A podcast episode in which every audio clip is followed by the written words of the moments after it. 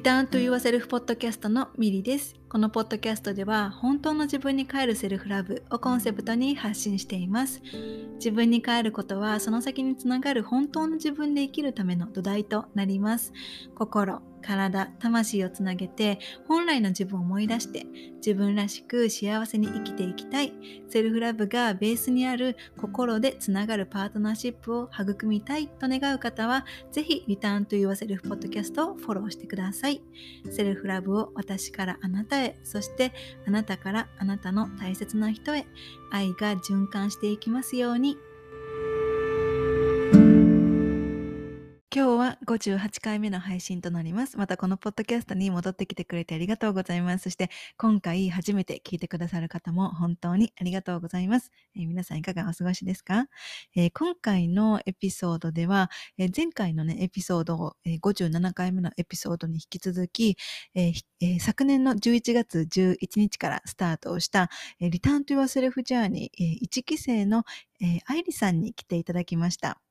えー、リターントゥアセルフジャーニーっていうのは、本当の自分を生きていなくて、常に迷いや不安があって、で、心から満たされていない状態から、本当の自分と調和をして、内なる幸せとか安心を感じながら自分らしいあり方で心から愛する人生を想像していくための、えー、6ヶ月間のあのジャーニーなんですね。で、この6ヶ月間のジャーニーではですね、えー、自分を癒すことの大切さであったり、自分のあり方から整えていくこと、そして感情と潜在意識の仕組みであったり、え、マインドセットなど、え、リアルとスピリチュアルな要素を組み合わせながら自分の内側を根本から整えて、そして自分の内側に新たな信念の種をまいて育んでいくんですね。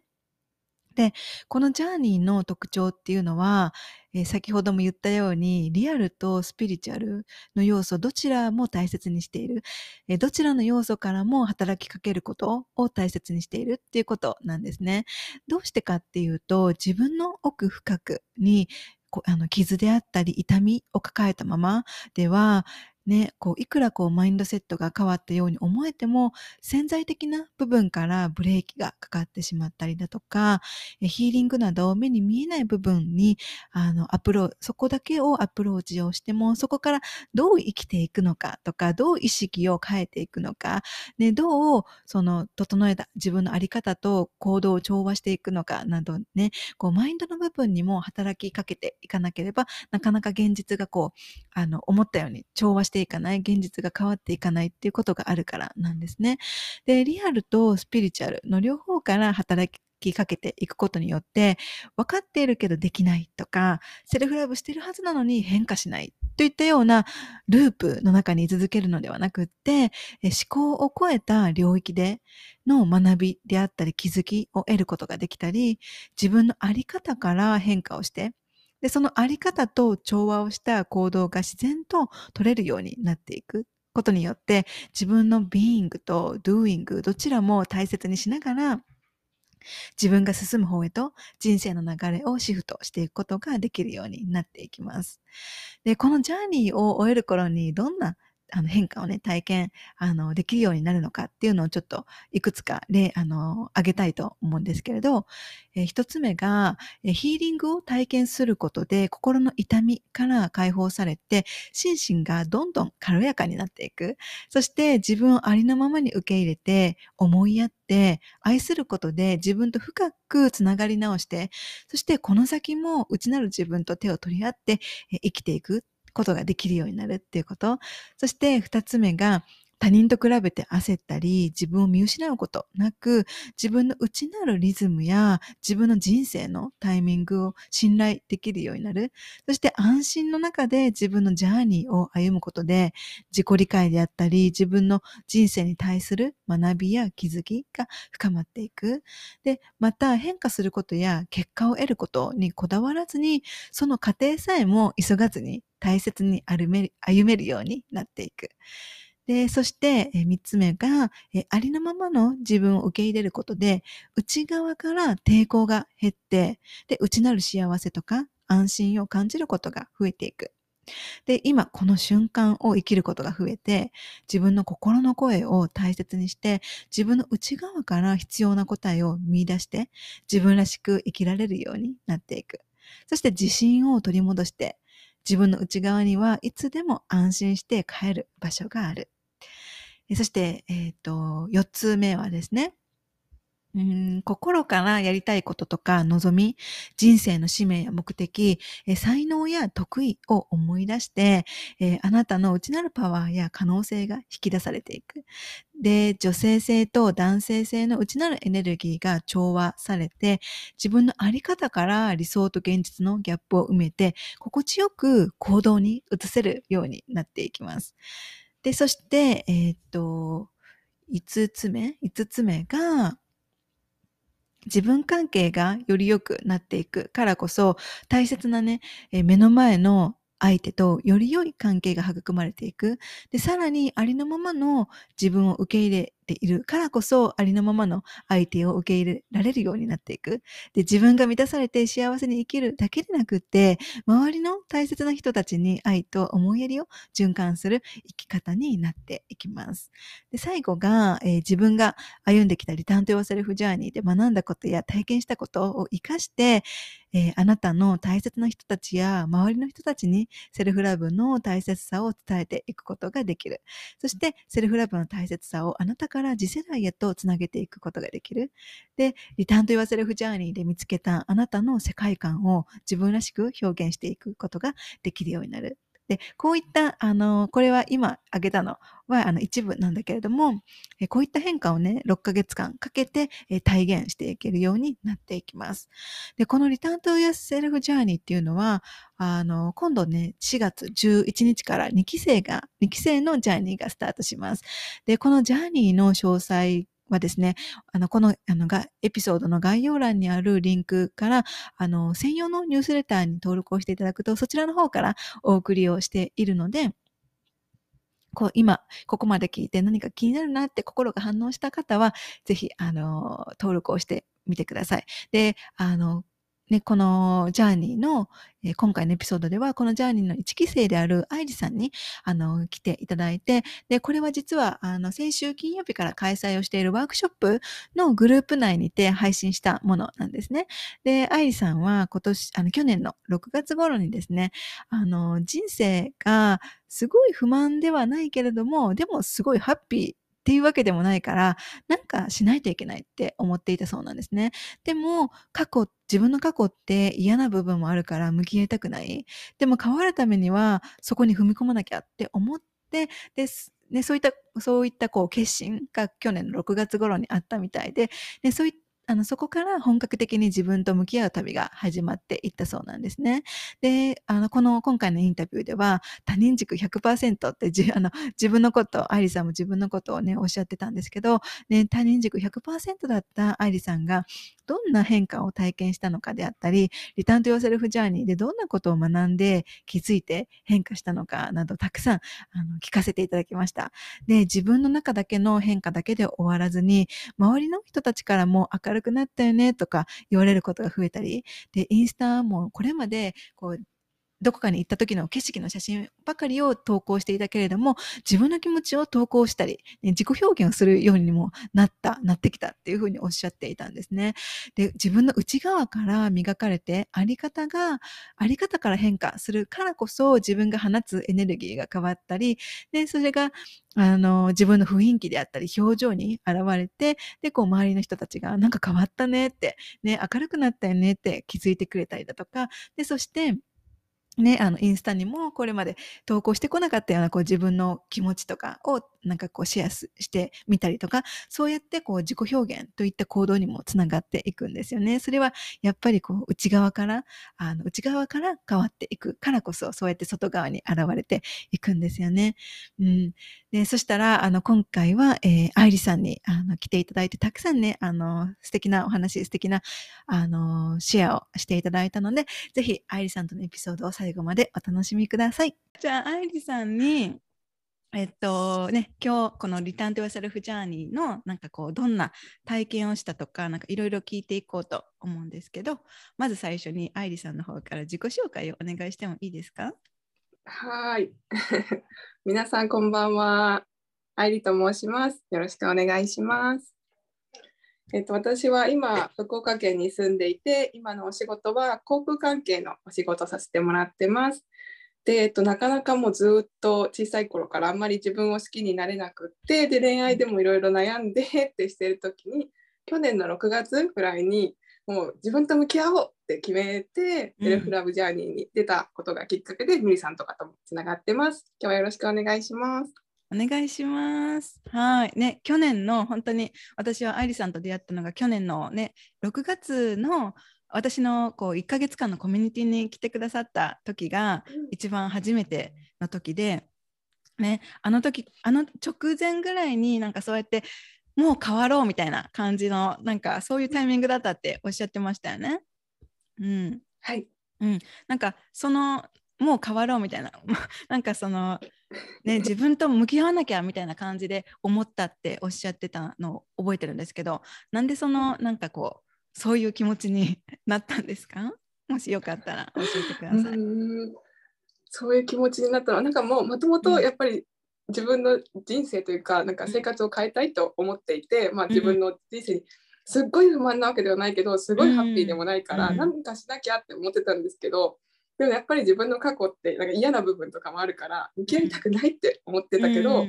でももう変わるためにはそこに入っていかないとダメだって気づいて、でなんとかしなきゃって決意ができたのがその頃でした。うん、なるほど。じゃあなんか本当にちょうどめちゃくちゃいいタイミングの時に私のねあのコミュニティが始まってそこで一緒にご一緒させていただけるようにいただきた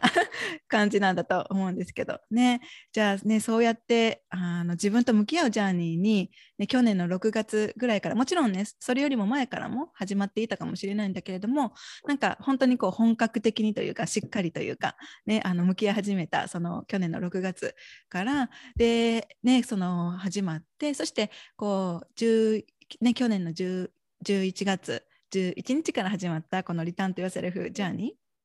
ーにあの参加していただいてでその参加しようと思ったのはなんかどうしてだったんですか？なんかどうして参加しようっていう気持ちになりましたか？えっと、もともとなんかミリさんの言うあと瞑想のコミュニティに参加してて、うん、でもそれ参加するまでは瞑想とかも全然一人でやったこともあったんですけど続かなくって、うん、でもその瞑想のコミュニティに入ってなんか続いてそこしかも楽しく続けられている自分がいて、で楽しいからまたどんどんなんかちょっとずつなんですけど自分がなんか、うん、嬉しいっていうかなんか思うようにちょっと変わっていって、うん、って感じで効果が現れてあやっぱいいなと思っててでもっと自分に向き合いたいって思ったんですけど他には瞑想以外になんかどうしたらいいかもわからないし、うん、一人で向き合ってもなんかぐるぐる同じところをずっと回るみたいなことを繰り返していった時に。なんかメリさんが今回みたいなと4日間、3日間だったんですけど、4日間になった、うん、あのワークショップ開催されてて、うん、それに入ってなんかミリさんがセルフラブのこととか伝えてる姿を見てなんかすごい楽しそうだなと思ったし、うん、なんかすごいなんか笑顔も素敵ですごいニヤニヤしてたから、うん、わあこの人のことで 学びたいこのように自分学びたいって思って、うん、あの飛び込みました。ありがとうございます。なんかそんな風に言ってもらえたらすごく照れます。そっかそっか。ね、なんかその自分とこう向き合って、なんかセルフラブ、なんかこう、愛理さんね、その私のこうコミュニティに来てくださった、ね、時から、ね、あのその去年のその6月からね、何回か、確かそのジャーニーが始まるまでに3回ぐらいはだから3ヶ月ぐらいは一緒に時間を、ね、過ごしていたと思うんですよ。でそのコミュニティの中でも私はこうセルフラブっていう言葉をよくあの使っていたと思うんですね。この愛理さんはこうセルフラブっていう言葉はもともとその私と出会う前から知っておられましたか？セルフラブは知らなかったですね、うん、さんと出会うまで。うんうん、そっかじゃあそのセルフラブっていうこの言葉とか考え方を大切にするようになってなんかどういった変化がありました？ああ、どんな変化があったんだろう。でも、偵察にするようになって、やっぱり自分に目が向くっていうのが多くなりましたね。もう外側、全部の世界みたいなとこから、自分もその世界に入って入れてあげることができるようになったのが大きいかなって思います。うんうんうん。ね、そっかそっか。自分のこう矢印を内側に向ける、うん、うん、そういうことができるようになったってことですよね。うん、はい。そっか。ね、じゃあ、ね、そうやってこうあの自分と向き合うジャーニーに出始めて、で、このジャーニーで、このリターントゥワセルフジャーニーでこう学べてよかったこととか、体験できてよかったなって思うことは何かありますか？はい、いろいろあります。なんかまず一つ目は、うん、なんかステップバイステップってなんかミーさんがいつも言ってくれてて、私ってなんかもう一番下までどん底までネガティブに落ちちゃって、うん、もうこっちまで一気に上がりたいって思っちゃうんです。で、このギャップにすごく苦しんでたんですけど、ミリさんが一段ずつでいいんだよって言ってくれたことを、結構なんか学べてよかったなって思いました。うん、うんあとはなんかやっぱりネガティブイコール悪いとかなんかネガティブな自分はダメだっていうのがすっごい自分の中にあったんですけど、うん、だんだんちょっとずつなんかどんな感情も大丈夫だしそれもなんか自分の一部みたいな風に考えられるようになったのもなんかよかったよかったなって思った点ですね。うん、うんうん、あとはなんか毎月ビデオで学んでるやつの中ではセルフイメージと、うんうん、えっと、NVC のなんかコミュニケーションについて学んだやつが特によくって、うん、セルフイメージってなんか自分が自分にいつも言ってるんだけどなんか、こう言われないとセルフイメージちょっと考えてみましょうみたいな言われないとやっぱりフォーカスしてなくってもうオートで自分に言ってるみたいなことが多いから、セルフイメージを一個ずつ紙に書き出したりして、うん、あそっか自分ってこんなひどい言葉自分にかけてるんだとか。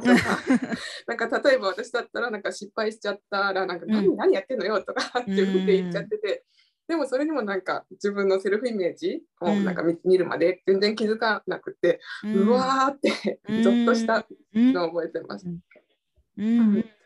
あと NVC の方はなんかあんまり私自己表現とかあのちっちゃい頃からしてこなかったから自己表現とか苦手なんですけど、うん、まあ、こういうふうに言えばあそこ相手にもちゃんと伝わるし相手のこともすごいよく理解できて、うん、お互いにすごいいいなと思ったんで、うん、わ学べてよかったってすごい思いました、うん、うんうんうん。ありがとうございます。いろいろ教えてくれて。ね。そっかじゃあねそのセルフイメージはあの今回このリターントゥヨセルフジャーニーあじゃ間違えた。リターントゥヨセルフウィズラブワークショップの4日目で少しだけねあの話したんですよ。ででもそのもっとこう詳しいというかさらにこう踏み込んだこうワークがあの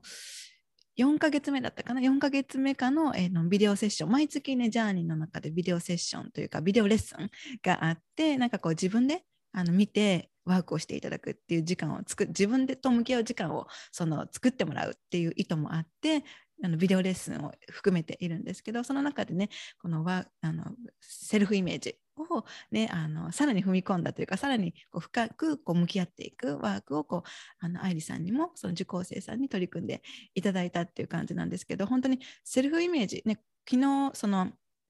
ワークショップのデイヨーの中でもねあのお伝えしたんですけどやっぱ本当にセルフイメージってめちゃくちゃ大切でなんかこうなんとなくそのセルフイメージっていう言葉を知っていたとしてもなんかそれがどこまでこう自分の態度とか自分の思考とか自分の行動の選択につながっているかっていうそこまでは全然私も学ぶまでは考えたことがなかったんですけどでもなんか振り返そのセルフイメージについて学んで、こう自分と向き合っていく中でだからこのループというかこういう自分の行動につながってそのね同じ現実の繰り返しの中からねあの抜け出せなかったんだっていうなんか負に落ちたんですよね。だから本当にセルフイメージってすごく大切で、ね、なんかで1回磨く1回磨くだけではねなかなかあのねクリアにならないからそれはもう何何回もワークを続けていく。その時その時でなんかこう自分にあ自分のアップデートとして気づいた時気づいた時にねワークをしていくのかなあのしていくことが大切かなと思ってるんですけどだからなんかそうやって愛理さんもねこのえーと、ビデオレッスンで取り組んでもらってなんかそうやって自分で書き出したりとかしてっておっしゃってくださって、ね、だからこれからもっとセルフイメージが、ね、磨かれてそして、ね、本当にそうセルフイメージが磨かれると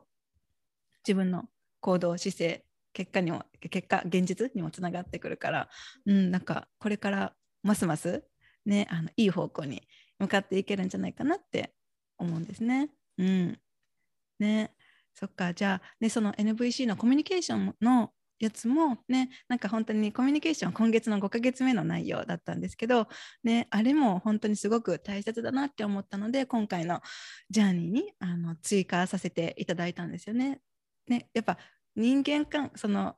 一生コミュニケーションってするものだからね、うん、だからであと私たちのね人生の悩みってほとんどが人間関係って言われてるぐらいだから、ね、人間関係にはやっぱり あのねなんていうの？コミュニケーションが必須だしで人間関係だけじゃなくて自分自身でもねあのコミュニケーションで常に沿ってるからやっぱりそうそう考えるとその、ね、自分のセルフトークにどんどん気づきやすくなったりあなんか自分批判してるとか、ね、気づきやすくなったりするっていったところにつながっていくのかなって思ってます。うんねね、アリさんじゃあその学べてよかったこととか体験できてよかったことを聞かせてくれてありがとうございました。なんかそのねアイリさんがこのかそのさっき最初の方に感情の向き合い方が楽良くなった楽になったみたいなことをねなんかそのネガティブは悪いとかなんかそういうこうジャッジをすることが減ったみたいなこと確か言ってたと思うんですけどねなんか本当にその変化を私自身もこう愛理さんが愛理さんの言葉から感じることがあの、うん、ちょこちょこあってなんかそのジャーニーの中でもこの瞑想に瞑想コミュニティに参加していただく期間が何回かあってでその中で、ね、私はあの瞑想をしたらそれで終わらずにコメントをしてくださいっていうふうに言ってるんですけどなんかその愛理さんがその、ね、瞑想のコミュニティに参加してくださった最初の頃は結構その何て言うのかなこの感情の自分がなんかジャッジしてしまうというかなんかそういう系のコメントを結構くださっていたことがあったからでもだんだんだんだんなんかこの自分も OK みたいな感じのコメントとかに 変わっていったからすごいなんかねあのジャッジしてるその自分のことをジャッジしてる状態からあなんかだんだんどんな自分の感情もどんな自分の状態も受け入れられるようになってきてるのかなっていうのはコメントとかからね見てあのその変化を感じていたんですよね。だからそう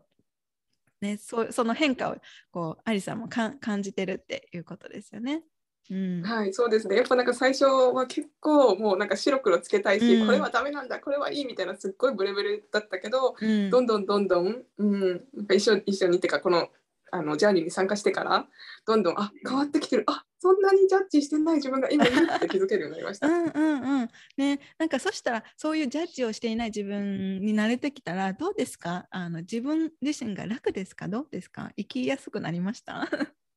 そうですね。やっぱりなんか笑顔が増えるし生きやすい生きやすいしなんかうわ苦しいなとか不安が結構上がなんか漠然とした不安が上がってくること多かったんですけど、うんうん、そういうのも結構減ってなんかやっぱいいことずくめやなって感じです。うんうん。よかった。ねね、なんか自分の内側の状態がやっぱりねその自分の気分とかねなんか一日のなんかねムードみたいな 感じにも、ね、影響するからそうやってね自分の内側に抵抗が減っていくことそれがまずすごく大切なのかなってその抵抗っていうのはジャッジしてしまうこととかこういう自分はダメとかねなんかこんなネガティブはいけないってそういうじゃその抵抗してしまうことによって余計にその苦しさとかなんかねなんかそういう心地よくない感情が生まれてきてしまうから、ね、その内側から抵抗を減らしていくことがすごく生きやすさというか、うん、あの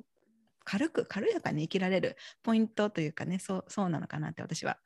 思ってます。はい、うんね、じゃあその愛理さんがあのこのジャーニーに参加してからですねこう自分が変化したなとかあの前より成長したなって感じる部分とかはありますか？あもうめちゃくちゃたくさんあるんですけど、うんうん、なんかこれずっと考えてて、うん、何やろうと思ってなんか大きく分けて3つか4つくらいかなと思って、うんうん、で1つ目がなんか私もう100%他人軸みたいな感じでずっと生きてきてて。100%いやもうそんなにそんなに。他人軸みたいな感じで生きていて、うん、なんかこの人を喜ばせれば私価値があるとか、私100点やみたいな感じでずっと生きとったんですけど、やっぱりなんか自分と、まあ、他人というかもう一人の第三者、うん、で考え方とか物の見方とかも全然違うからいつもやっぱりハッピーにしてあげることってほぼ厳しいじゃないですか、うん、だからなんか相手がちょっと、うん、あんまりハッピーそうじゃなかったらもう自分はダメだとかギュンって落ち込んでたんですけどでもそういう自分に気づいてちょっと自分軸にだんだん移ってきて、うん、なんか自分が何が好きとかこうこうしたいとか、そういうのが分かるようになってきてからそうですねなんか常に相相手に何とかしてあげなきゃっていうプレッシャーから解放されてすごい生きやすくなりました。うん、よかった。うん、はい、で楽しいとかなんかやっぱり今までも笑顔はまあまあ出てたんですけど、うん、やっぱりなんか笑顔でいなきゃって言って笑顔を出すみたいな感じから本当に楽しくてなんか幸せだってなって笑顔っていうことが増えた気がします。うんよかった。そっか。うんうんうん。ね。でうん、あどうぞどうぞ。あーすみません。で2つ目がうん。なんかずっと私お母さんとの関係がなんかあんまり良くなくってうん。あんまりお母さんのこと好きじゃなかったんですけど親子関係がなんかすごい良くなった。え。なんか2つ目。なんか私が何かする例えばなんかすごいちょっとミニスカート履くとか言ったら、うん。お母さんがまあなんかそんな寒いのなんでなんで今履いてるのとか、うん。そんなの似合わないよみたいななんか結構私にとってはなんか否定されたみたいなうん。ことを言ってくることが多くってなんだよってずっと思ってたんですけど、なんか最近は「うわどうしたの？可愛い格好してるじゃん今日」えー。そうお母さんがなんか言うこともなんかそんなネガティブって感じることが少なくなって、そうなんだ。うんうんうん。はい。でなんかあ今日可愛いじゃんいいねとか言ってくれるようになって、それがすごいびっくりしてます自分で。か。うんうんうん、それびっくりですね。ね、なんかでもそうやって聞けて嬉しいです。なんかあの結構そのセッションのジャーニーが始まってからのセッションの中でもなんかお母さんとのことをなんか結構ん何回か聞いた聞いてたことがあったから、ね、そうやってなんかお母さんとの関係がなんか会話とかが変化してる様子を聞けて嬉しいえ嬉しくなります。うん。でえっと3つ目がなんか自己表現がすっごい苦手で、なんか全然言わなくてなんかこんなこと言ったら嫌われちゃうかもうん。とか、なんか私がどうせこんなこと言っても相手はなんかその嬉しくないしもう言わない方がいいみたいな感じでずっとなんか溜め込み方っていうかうん。内側に全部溜め込みみたいな感じだったんですけど、自己表現ちゃんと言えるようになって、うん。で自己肯定感も上がってきたなって最近感じてます。うんそっか、ね、そっか、自己表現、こう自分の気持ちをもっとこう素直に表せれるようになったっていうことですか？あうん。そうです嬉しいとか。はい、嬉しいとか楽しいとか、ね、そういうか、あとは悲しいとか、喜怒哀楽をもっと相手に自分の外側に出してあげられるように、それを表現してあげられるようになったっていう、そんな感じですか？そうですね、うん。はい。なんか今までもなんか嬉しいんだけどなんか例えば誰かに何かしてもらって、嬉しいとかじゃなくてなんかあしてもらったから何かお返ししなきゃあどうしようどうしよう何してあげたらいいんだろうとかなんかそっちうん。なんか感情を味わうというよりは、うんそっち他人に何かしてあげることが先ってなってて、うん。なんかそこをもうすっ飛ばしてたんですけど、うん。あそうか今これしてもらってすごい嬉しいんだとかあこうしてほしいって思ったらなんか今まではこうしてほしいっていうのすごい申し訳なくて、うんなんか私のためにそんなことしてもらうのとか思ってたんですけど、うん。なんかいやこれしてほしいって言ったらもうそのままお母さんとかになんかこの間茶碗洗ったんですけど、うん茶碗洗ったのになんかお母さん何も言ってくれなかったからありがとうって言ってほしいんだけどって言ったら お母さんが「あそうありがとうすごい助かったんだよ」とか言ってくれて かわいい。うんうんうん。そういうのもちゃんと言えるようになりました。ね、それ言えるようになったのはどうしてですか？どうしてそういう変化になったんでしょう、うん多分自己肯定感が上がったからなのかなって思います。自分軸にこう移動してきて、うんうんで自分のことを見てあげられるようになってで多分セルフイメージとかのワークとかもやって、うん。なんか多分もともと自分にすごい厳しい言葉かけたりとか、うんネガティブな言葉かけることが多かったんですけど、もう今ネガティブなこと言ってる。ああいかんいかん。な なってきて多分そこでちょっとこううまくいき始めてうーん多分自分自分を出せるようになったと思います。うん。そっかそっか。ね、じゃあそのネガティブな言葉をかけていた状態からその自分の内側のセルフトークっていうのはあの優しく愛のあるものになってきました？あそうですね。なんか100%とはなんかいかなくて、うんうん。たまにやっぱりツンってなったら、うんうん。何してんだよとか言っちゃうんですけど、おうおうって。気づけるようになっちた。ょっとずつ、うん。はい。うんうんうん。よかったです。うんうんうん。そっかそっか。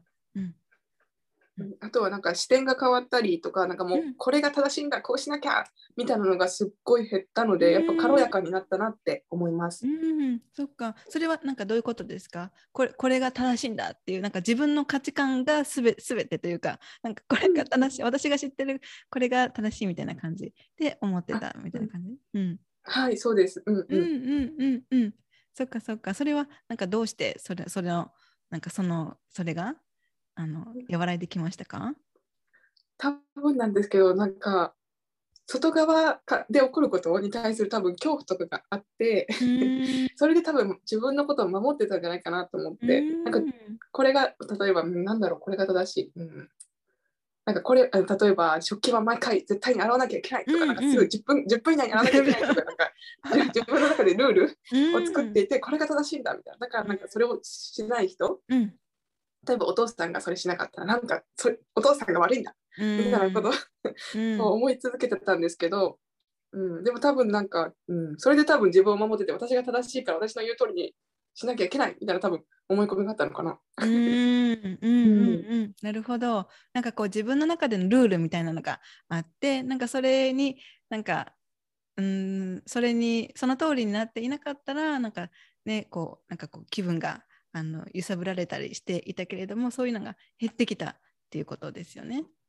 うん、あそうですね、うんうん、みんなをなんか従わせて自分が大丈夫なんだっていう状況からなんかもう、うん、ああなたはあなたの好きにして私は好きにするわみたいななっていったのかなって感じがします、うんうん、じゃあ相手のありのままも受け入れられるようになったっていう感じかな？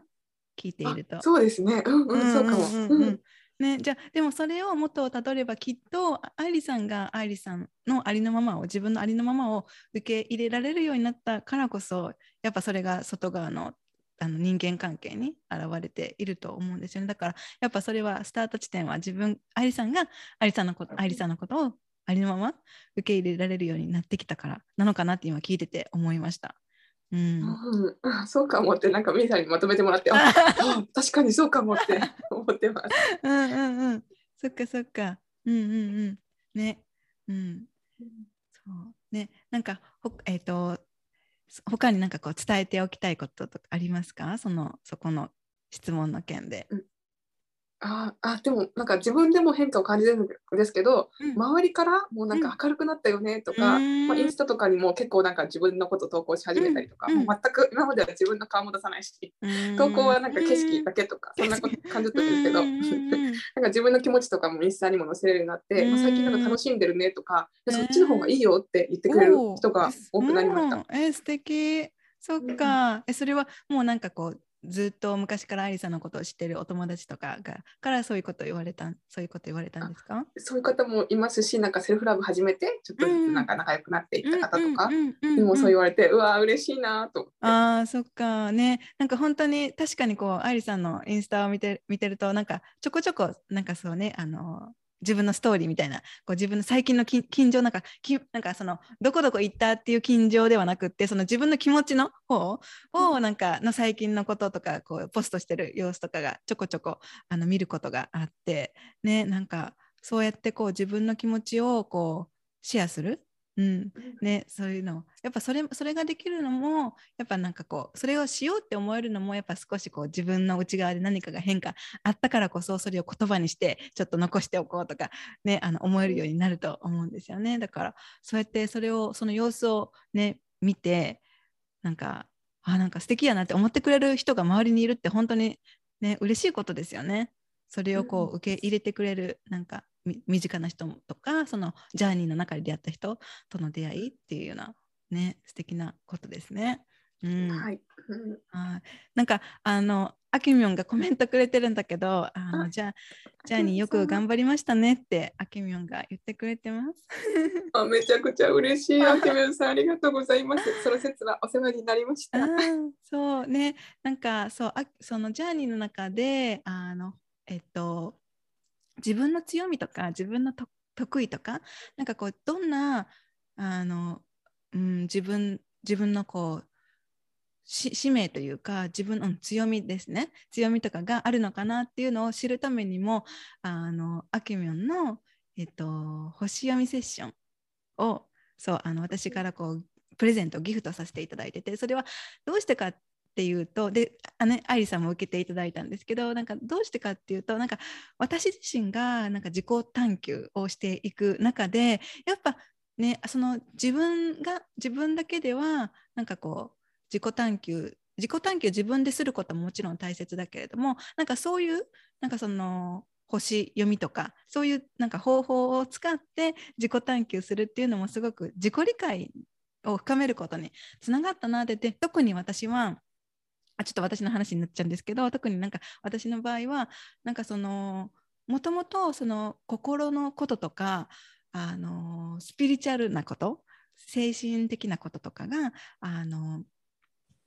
うん、好きだったそういう話が好きだったけれどもなんかそのその頃はまだなんか周りにねそういうことを話せる話せる人というかあのおかしいのかなって思ったんですよ。なんかそういうこと周りの人人たちからあんまあんまその時はまだ聞かなかったからそういうこういうふうにこう話せる仲間とかもあんまりいなかったからなんか私ってちょっとおかしいのかなって思ってたんですけどなんかその星読みとか星読みのなんかこうねあののセッションとか受けることによってあ私はそういう星のもとに生まれたからそういう性質を持っててあの自然なことなんだってそういうことに関心があって自然なことなんだってそういうところからもすごくなんかこう自己理解が深ま深まったりした経験があったからこそなんかねそのそのサポート星読みからのサポートを受けてほしいなって思ってね私の中私からこうギフトとしてあのジャーニーの中のこうギフトとしてあのセッションを受けていただくっていうねことをしていたんですけどね、あの愛理さん、あれをそれを受けてどうでしたか？なんか本当ミリさん受ける前からミリさんから、うん、本当なんかえこんなことまで分かるの？ってことも星で分かるんだよって言われてて、うん、嘘とかなんかそんな星占いとかあんまりなんか私の自分性は自分で決めるとか星なんてあんまり信じないみたいな感じのもともとスタンスだったんですけど、うん、受けてみてなんかいや本当じゃんってなんか 来ることが来ることが多すぎて、もう受けて本当よかったと思ってなんか本当ありがたい気持ちでした。うん、ありがとうございますね。なんかそね本当に私もねそんなねそんなそこまでわかるのかなって思ってたんですけどでも本当に私以上に知ってるんじゃないかっていうぐらい やっぱねやっぱその星のもとに生まれてきたっていうその誕生日とかを選んでその星のもとに生まれてきたっていうことはねなんかやっぱ私より知ってるなって本当にその通り本当にそう思うからその感動を伝え なんか共有できて嬉しいです。ねねなんかあのあきみょんがあのアリさん可愛いって雰囲気が柔らかくて温かさを感じるって幸せに満たされてる感じがする表情があって。ね本当にアリさん表情変わりましたよね。本当に柔らかくうん柔らかくなってる。うん本当に。自分では分かってないですけどありがとうございます。嬉しい。ね、あさっきのあの驚きの表情が喜びってあきも言ってます。あのこんなに分かるの？って言ってたところの多分驚きの表情のことだと思う。ねね本当にそう。うん、なんかあの、うん、あの星読みの時になんか私お仕事、うん、今の仕事は好きだけどなんかお仕事でちょっと迷っててそういうのとかもすごいなんかこの星だからこういう感じのが合ってるかもよってなんかすごいさらっとあけみょんさんアドバイスしてくれて、うん、あそっかそっかってなんかすごいワクワクもうすごい膨らみました。うんうんうんねなんかそういうことも知れるから楽しいですよね。うん、うん、ね、そう。なんかね、あの将来なんかねそうあの夢。そう愛理さんはどうかな夢とかっていうのってなんか、うん、そんな大きい小さい関係なくなんかジャーニーが始まる前と今ではなんか少しこういうなんなんていうのかな大きい小さい関係なく夢とかができたりしましたか？どうですか？そうですね。うんうん。うんなんか。そうですねいろいろなんかあってまあもともと海外に住みたいなってか、うん、なんか仕事とか関係なくなんかこういう自分、うん、なんかなんかこういう自分になっていきたいななんか目標みたいななんかどんな感じでそのはいジャーニー始まる前と今ではなんかお仕事とかもそうですけどなんか生き方とかなんか全体的になんか夢みたいな、うん、できたりしましたか？あそうですね。やっぱりなんかうん自然とかがすっごい好きなので自然の中にもうちょっと移りたいなって思ってますね。なんか、ジャーニー始まる前も自然がいいなとか、なんかこういうのいいなって思ってたんですけど、いやどうせ私には無理だとか、なんか今の安定から多分抜け出したくなくって、コンフォートゾーンに、から外の、外、コンフォートゾーンの外、自分でやりたいことあるけど、でもコンフォートゾーンから出たくないから、まあ、このままの安定でいいやみたいなスタンスがすごい多かったんですけど、セルフジャーニー始めてから、やっぱり自分と向き合うようになってやっぱりこれが欲しいってちゃんと、うん、うん、思えるようになったかなって感じです。そっか。ねなんか自分の望みをきちんとこう望みとしてねあの持てるようになったっていうことかなって今思いあの聞きながら思ってたんですけど、あきみょんがあのアイさんオースオーストラリアへって言ってるんですけどオーストラリア行くんですか？はい、なんかあのココロナの関係でちょっと国境とかがあの、オープンしてちょっと入りやすくなったら行きたいなって思ってます。うん、あそっかやっぱ自然がいっぱいだからかな。あそうですね。うん。うんうんうんうん。えその行きそのオーストラリアに行きたいのは自然がいっぱいだからですか？そういうそれもあるしなんか結構前なんかあオーストラリアの方とかと一緒に働いててそっか。で、うん絶対オーストラリアあるよ会うよ君の感じにって言われて、へー。でなんか仲のいい友達とかもがいやオーストラリアは行った方がいい楽しかったとかすごい聞いてて、えーあ行ってみたいってずっと思ってたんですよ。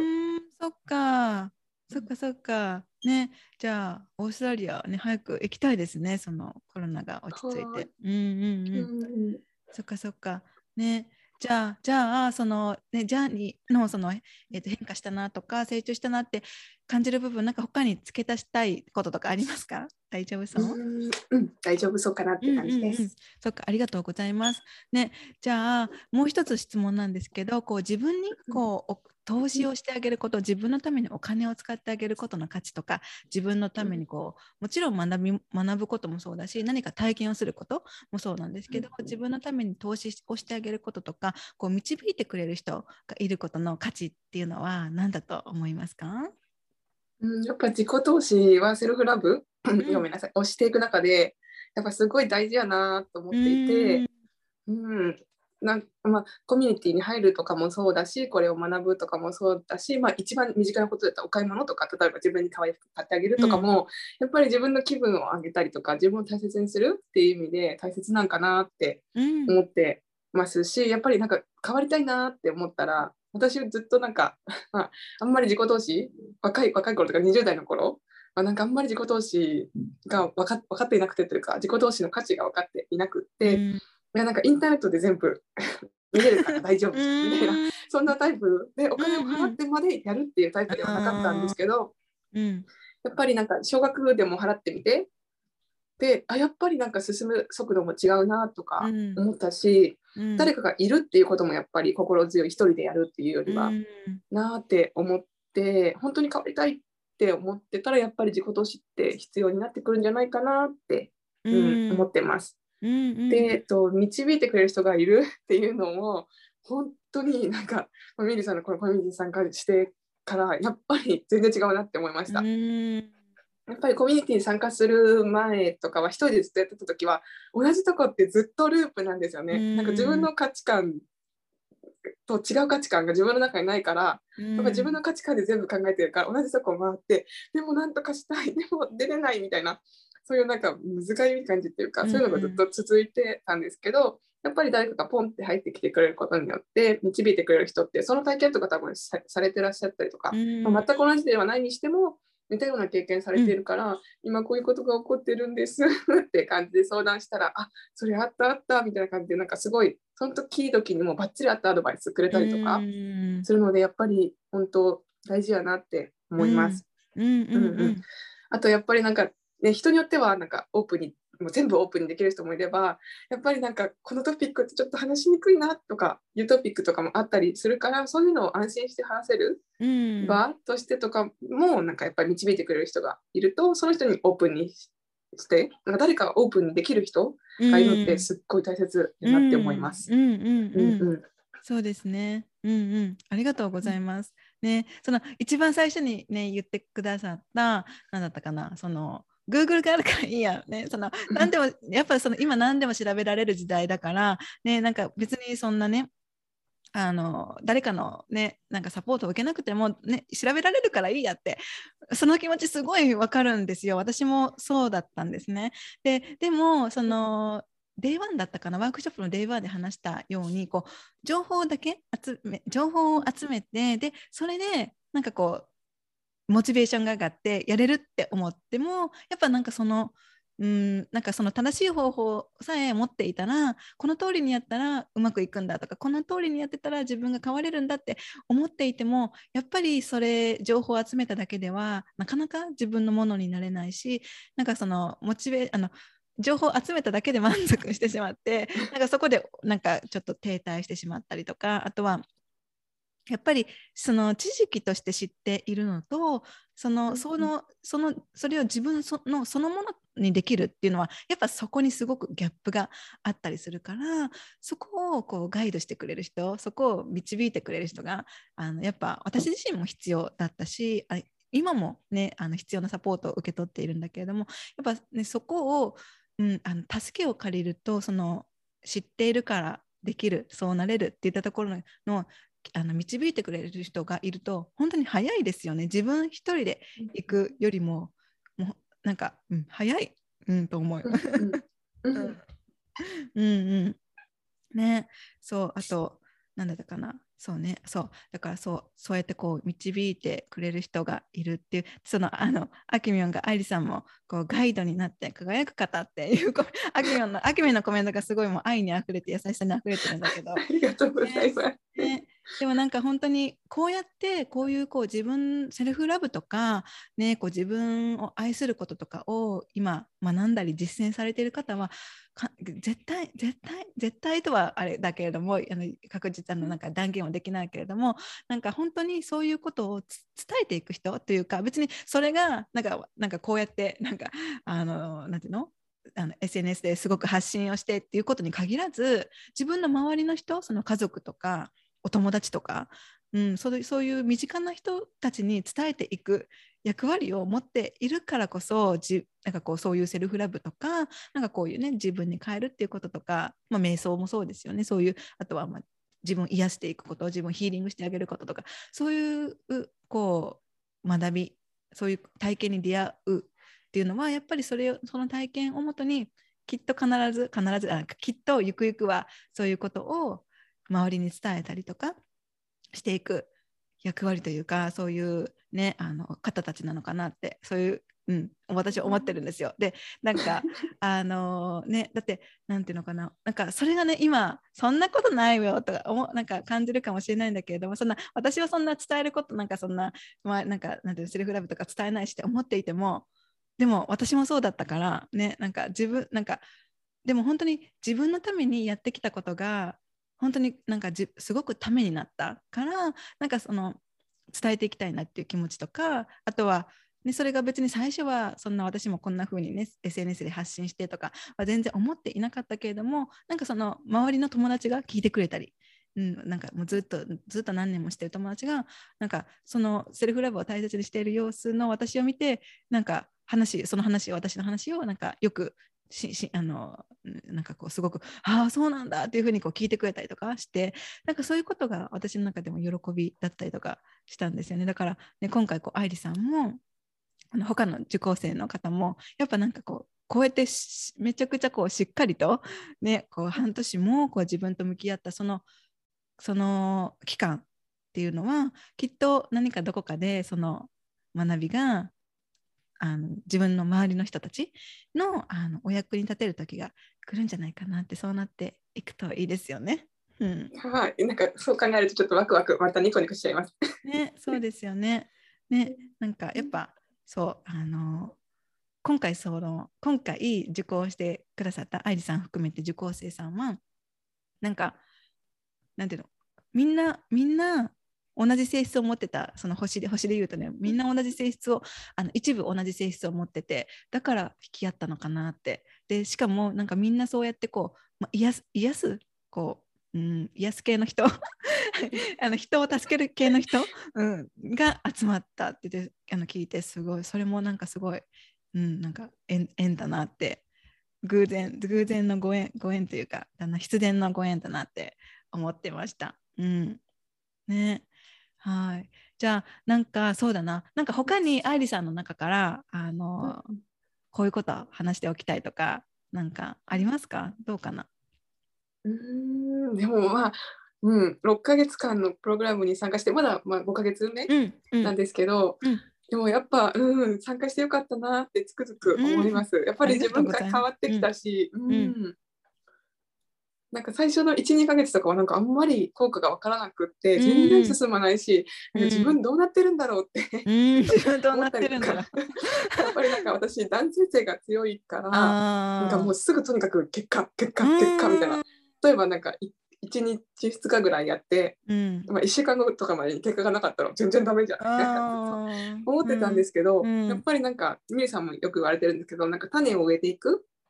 っていうのをあ植えて植えていってちょっと待ってずっと待って 我慢して待って待ってしたらあ開いてきたっていう瞬間が、まあ、あるある時ひょって訪れるからうん、やっぱ続けてやってよかったなってすっごい実感してます。ありがとうございます。ねそうですよね。なんか本当にやっぱねなんかなんていうのかなこう種を植えてすぐに芽が出るっていうことを期待しちゃうその翌日芽が出る。そんな、ね、わけないですもんね。だって植物でさえも、ね、種を植えて翌月に、ね、芽が出たらびっくりするじゃないですか、ね、それと同じでやっぱ、ね、その植物が育っていくのも種を植えて水をやって雑草を抜いて太陽の光を浴びて時に雨が降ってってなんかいろんな、ね、こう時間をかけて栄養を与えて、ね、あの育っていくからなんか私たちもなんかそうやって何かを学んだとか、何かを体験した。でそこからなんかそのそれが育っていくのってやっぱそのねなんかレレンジでチンして出来上がりではないから、うん、なんかそのやっぱ時間もかかるしでそれはやっぱ人によってはあのねうん人によってはものすごく時間がかかる人もいればその目がその目が咲いてきて変化が感じれたなんてかかるあの感じれるまでに人によってはすごく時間がかかる場合もあるし人にその人によってはあなんかすごいもう最近あっという間に変化したっていう人もいるからやっぱそのジャーニーをこうじ人と比べないこともやっぱ大切なのかなって私は思っててなんかどうしてもなんか最近ってよくあのなんか SNS も本当にもう簡単に見れあの他の人の他の人がなんかどんなな講座を受けてるのかどんなジャーニーに出てるのかって結構すごく分かってしまうしなんかそれを見てるとあなんか進んでるなとかなんかあの人すごい変化してるなってすごくもう簡単に見れてしまうけれどもなんかやっぱ SNS で見ることがやっぱ全てではないしねその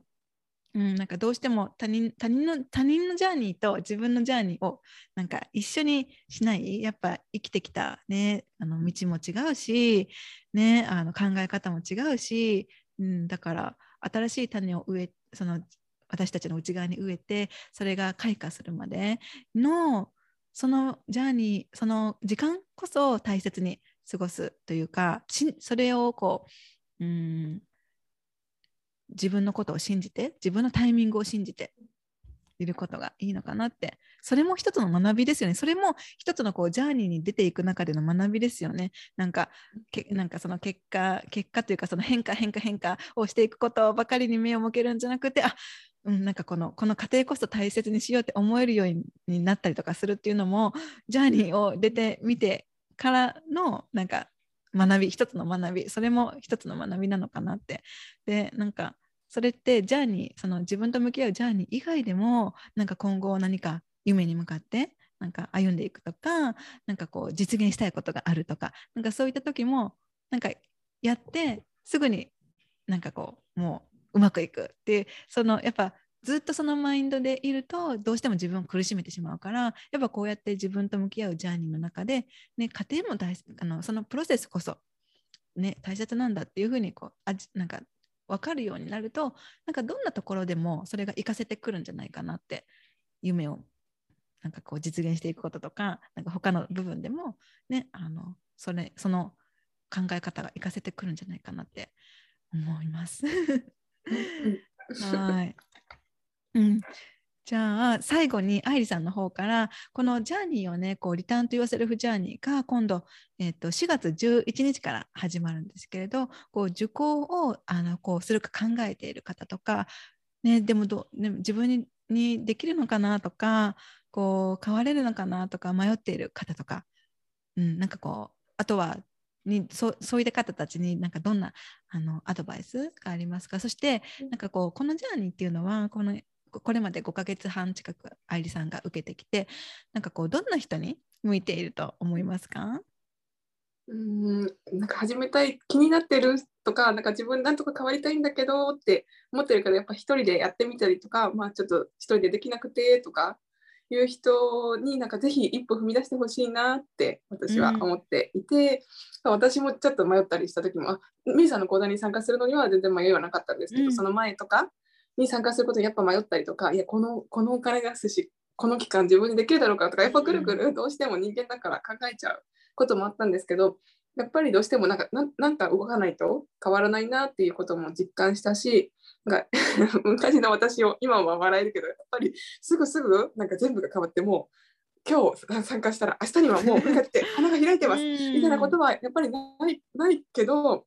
ちょっとずつうん。だけど変化は絶対にあるから、うん。なんかきっとなんかみんなこうなりたいっていう世界にちょっとずつだけど進めると思うんですよね。ううん、だからなんかなんとかしたいって勇気があるんだったら飛び込んでほしいなって思います。うん。うん。でなんか向いてる人はやっぱり一人で悩んでるとかインターネットでなんとかしてるんだけど前に進めないうん。でちょっともがいてる人うん。とかやっぱなんか誰かこう入ってきてくれることで、うん、スッて進めるようになるから、うん。そういう人に向いてるんじゃないかなって思うのとあとなんかやっぱり、ま、周り自分の友達とかはこんなの全然興味なくってこういう話しても、なんかあんまり受け入れて受け入れられないとか、そういう経験をしてる人とかにもやっぱりこういうコミュニティに入ったりすることでなんか周りもそういう何かしら同じ悩みではないにしても同じ方をやっぱり向いててセルフラブしたいって思ってる人たちが集まるから、うん。アウトプットとかもしやすいし、うん。うんうんってやっぱり聞いてもらうことってすっごい心強いなって思ってるんで、うん。そういう場が欲しいなとかそういう仲間に会いたいなっていう人にも向いてるんじゃないかなってうん。思ってます。うんうんうんあとは自分軸をしっかり作りたい人、やっぱり他人100%からあこうなんとか動きたい人うんにいいかなって思うのと、自分のこともっと知りたいとか自分ともっと仲良くなりたいなって思ってる人にも向いてるかなって思います。うんうんうんうん。ありがとうございます。なんかそのえっと他人他人軸100%だったアイリさんが言うんだからめちゃくちゃ説得力があります。ありがとうございます。うんうんうんはい、ありがとうございます、アイリスさん。さあのたくさん今日は話してくれて、うん、なんかじゃあね、本当に確かにあのね、こうね、あのインターネットでこう頑張 インターネットだけで頑張ってる人、私その気持ちすごくあの私も昔そうだったからすごくわかるけれども、やっぱ一歩踏み出してみると怖いけれども一歩踏み出してみると違ったね景色が見えたり、全然全く自分一人でやるのと進むスピードが違ったり、ね、するからなんか、ね、少しでもこう自分のために何かしてあげられるのであれば自分のこうねやっぱすごく自己投資って何ていうのかな私が初めてこう自己投資をした時こういうねジャーニーなんかこのリターンと言わせるフジャーニーのような自己投資をした時ってやっぱこれまで私自身もなんか何かを学んで資格が取れるとか、ね、そういうそういう系の自己投資は結構めちゃくちゃ結構してきたんですよね。うん、なんかすすなんそう資格取れる系の自己投資はね。うん、でもなんかこの自分の内なる成長の自己投資っていうのはなんかこうこれまであんまりしたことがなかなかったんですよ。でも去年の3月ちょうど今ぐらいですね私去年の3月ちょうど今ぐらいにもうもう勇気を出して、うん、自己投資をした時があのしたんですよね。もうそれはすごく怖かったです。なんか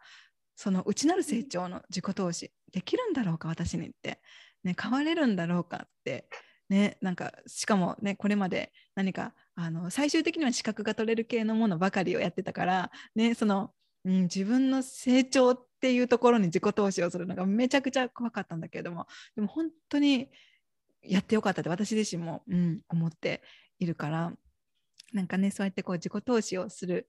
ことの大切さはあの本当に後から帰ってくる、うん、今自己投資をしたその瞬間にはポンって帰ってこなかったとしてもなんかこう後から絶対に帰ってくるって私はうんそれはもう確実に言えること だなって思います。うんうん。うんね。はい。じゃあアイリさん今日は本当にありがとうございました。なんか最後になんかのいなんか言い残したこととかなんかあったりしますか？どうですか？大丈夫ですかな？あそうだ、えっと、ミリさんのなんかこの講座に参加して、なんか良かったなって思ったの、もう一つあって、うんうん。なんかやっぱインターネットとかで見たら、なんかその人の体験談とか、なんかみんな大勢に対するなんか意見とかじゃないですか。うんでもなんかミリさんってなんかメールのあ、あのーあれもやってください。メールっていうか、えっと、メッセージテキストうんうんうんうんメッセージそうだそうだうんうんメッセージのやつもやってて、なんか私のこういう悩みとかいうこと、なんか自分の悩みを直接相談できるあっていうのもいいかななって思います。なんか自分に沿ったアドバイスもらえるから、うんうんそういうのもすごい良かったなって思います。うんありがとうございます。あの、えっと、メッセージサポートのやつですね。なんか。そう、あの、ね、ジャーニーの中でグループセッションとかあのプライベートセッションももちろんあるんだけれどもそれそのその時以外にもなんかあのね今日こんなことがあってとかなんか、ね、そういう視野とかあの悩み以外にもなんか全然あの、ね、あの励ましてほしいとか何でもいいんですけどそういうなんかそういうことがあのできるこうメッセージサポートっていうのが含まれていて、ね、確かにあれは本当にねなんかあのねなんか次の プライベートセッションまで待つのな待つの嫌なんかできないなとか思った時になんかちゃんとその時にメッセージでね伝えあの私に送ってきてくださったりすることができるからうんねなんかそれもあのねうまくうまくというかこう使あのよかったって言ってもらえて嬉しいです。うんうん、やっぱりなんか自分に合ったアドバイスもらえるってすっごい大切やなって思いました。うん、うんうん、そうですね。やっぱみんな違いますもんね。ね、うんうん、なんかジャーニーを受けている人みんなそれぞれにそれぞれのなんかこう性質というかなんかねあの考え方のなんかこううんなんかパターン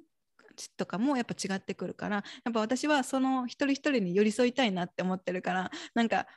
うんなんかみんなに適するアドバイスをあげるっていうよりもその本当に真剣にその人 その人のなんか特徴とかを捉えることをすごく私は大切に意識をしていてだからねあの返信するのも結構時間がかかっちゃったりとかするんですけどでも本当にねあの、うん、そうやってあの一人一人に寄り添いたいなって思いながら、うん、あのこれまで5ヶ月間一緒にやってあのやってきて本当にありがとうございます。こちらこそありがとうございます。いつもあのたかい気持ちとか、ああってなんかほっこりする気持ちいただいてます。ありがとうございます。ありがとうございます、ありさん。はい。そしたらね、今日あの皆さんあのこれを、え録画で聞いてあ、今リアルタイムで見てくださった方もいると思うし、えー、録画であのあ録画後から見る方もいるし、これをポッドキャストで見る方もあの聞く方もいるから、ね、あの皆さんあの愛理さんのシェアあの話が何か良かったなって思ったら、あのぜひまた教えてください。はい。じゃあ、あの、アイリス、アキミョンが最後に、アイリさん、えー、素敵なシェアありがとうございますって言ってくれました。アキミョンが。ああ、アキミョンさん、ありがとうございます。はい。そしたら、ね、あの、見てくれた方、ありがとうございました。はい。そしたら、えー、今日のゲストは、えー、リターンとヨセルフジャーニー受講生、1期生の受講生である、えー、愛理さんに来ていただきました。そしたら最後まで聞いてくれて、見てくれてありがとうございます。ありがとうございます。じゃあ、またね、この Facebook を消します。またね、Facebook の見てくれてる人、バイバーイ。アイリさんとのエピソード最後まで聞いてくださってありがとうございました。どんな学びや気づき、えー、心が反応したことがありましたか、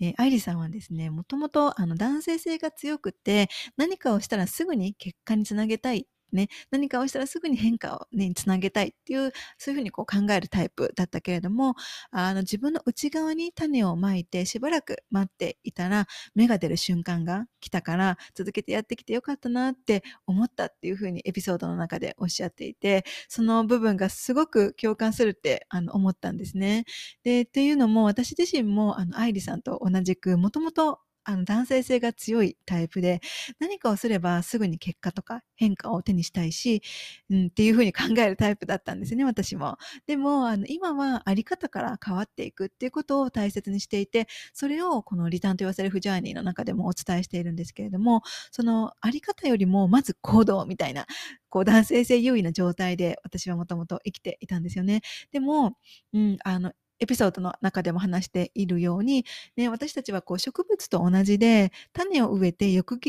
日に芽が出るっていうことはね、ない、あの、ほとんどないし、で、レンジでチンしてすぐ出来上がりみたいなね、こう簡単にあの変化できるみたいな、簡単にあの結果が手に入るっていうわけでもないんですよね。で、内なる成長とか内なる変化っていうのは自分のペースで現れていくものだから、自分の内側に撒いた種をね、あの、そのままに、ね、撒いて、あの、植え、種を植えて、そのままにしておくんじゃなくって、ね、日々栄養を与えて、日々その種を植えた周りに生えてきている雑草を抜いて、ね、嵐から守ってっていうふうに、ね、自分の内側で大切に育てていかなければいけないんですよね。そうやって育てていくからこそ、ね、ふとした時に、あ、ひら、なんか芽が出てきたなって、あ、なんか前と違うかもって、あ、なんか、あの、お花が咲いてきたなって、開花してきたな、自分の内側からね、あの、自分らしさが開花してきたなっていう風な変化に、が、あの、自分のタイミング、ベストなタイミングで現れてくるんですね。うん、でそしてこう愛理さんがおっしゃっていた、ね、これまではインターネットで全部見れるから大丈夫って思っていたから自己投資の価値を分かっていなかったし、ね、一人で向き合っていると自分の価値観の中で回っているからなかなか同じところから抜けられない。でも、ね、自己投資をして導いてくれる人がいることで、一人で進むのと速度が違うし、やっぱり一人でやっているよりも誰かがいるって心強いっていうふうにおっしゃっていて、うん。なんかこれも、あの、すごく、あの、わかるって思ったんですね。すごく共感するって思いました。うん。なんか私自身もこの愛理さんがおっしゃっていたことを、うん、あの体験したからこそ、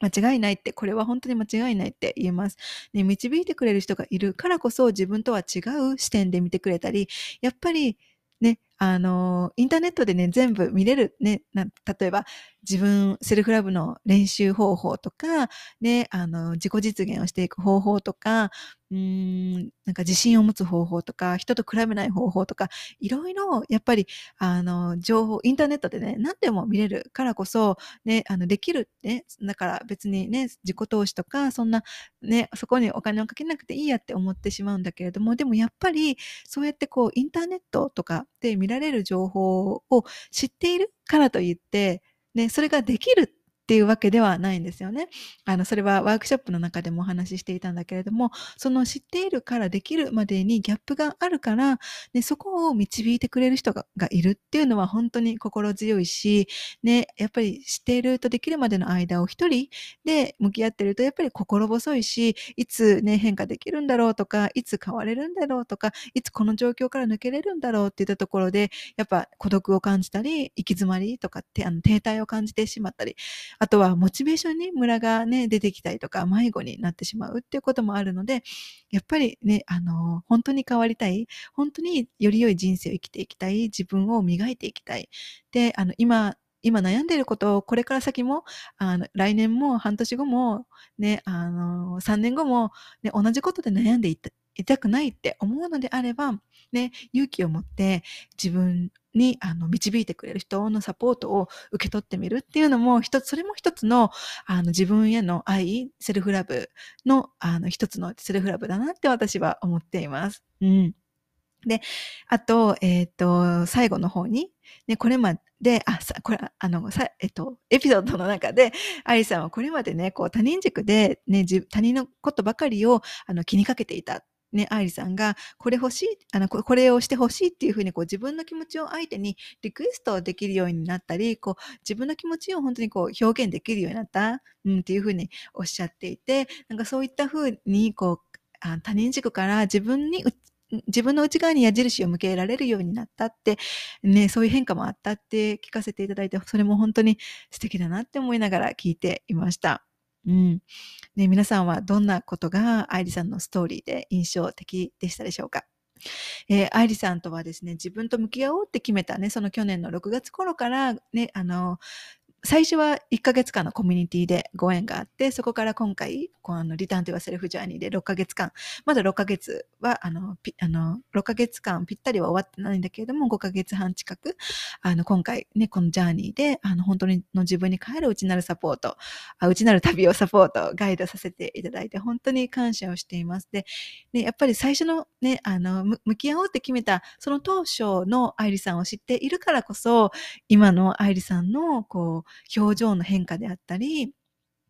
うん、あの、こういう変化、あの、こういった変化があったとか、気づきがあったっていうふうに聞かせてもらって、ほん、本当に、うん、あの、嬉しいなって、あの、そう、こうやってご縁があって、あの、サポート、ガイドさせていただけて、本当にありがたいなって思っています。はい。えー、愛理さんが歩んできた、このリターンとヨセルフジャーニー、えー、2期生がですね、来月4月11日からスタートをします。で、申し込みはですね、4月の6日、えー、日本時間の23時までです。えー、今回の愛理さんのストーリーを聞いて、なんかこのジャーニーのことを気になるなって思った方とか、えー、このジャーニーについて詳しく知りたい方はですね、このエピソードの概要欄にあるリンクからですね、ニュースレターに登録をしていただくと、リターントゥワセルフジャーニーの詳細細を受け取ることができます。で、ジャーニーについての質問であったり、このジャーニーが自分に合っているのかどうか確かめたいっていう方も、あの、今現在30分の無料相談コール、もしくはあのメッセージでのカウンセリングも行っているので、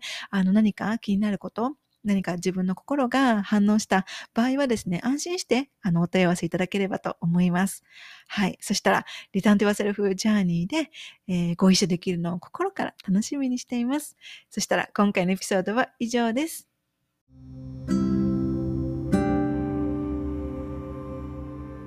エピソードを最後まで聞いてくださってありがとうございました。私の日々の発信はインスタグラムミリカルナをフォローしてください。また自分に帰るセルフラブに関してこんな内容を話してほしいなどがあればお気軽にメッセージいただけると嬉しいです。そしてセルフラブのことやこのポッドキャストのエピソードが必要な方が周りにいらっしゃればぜひシェアをしてあげてください。これを聞いてくださった皆様が今どこにいて何をしていても今この瞬間が幸せでありますように。それではまた次回の配信でお会いしましょう。またね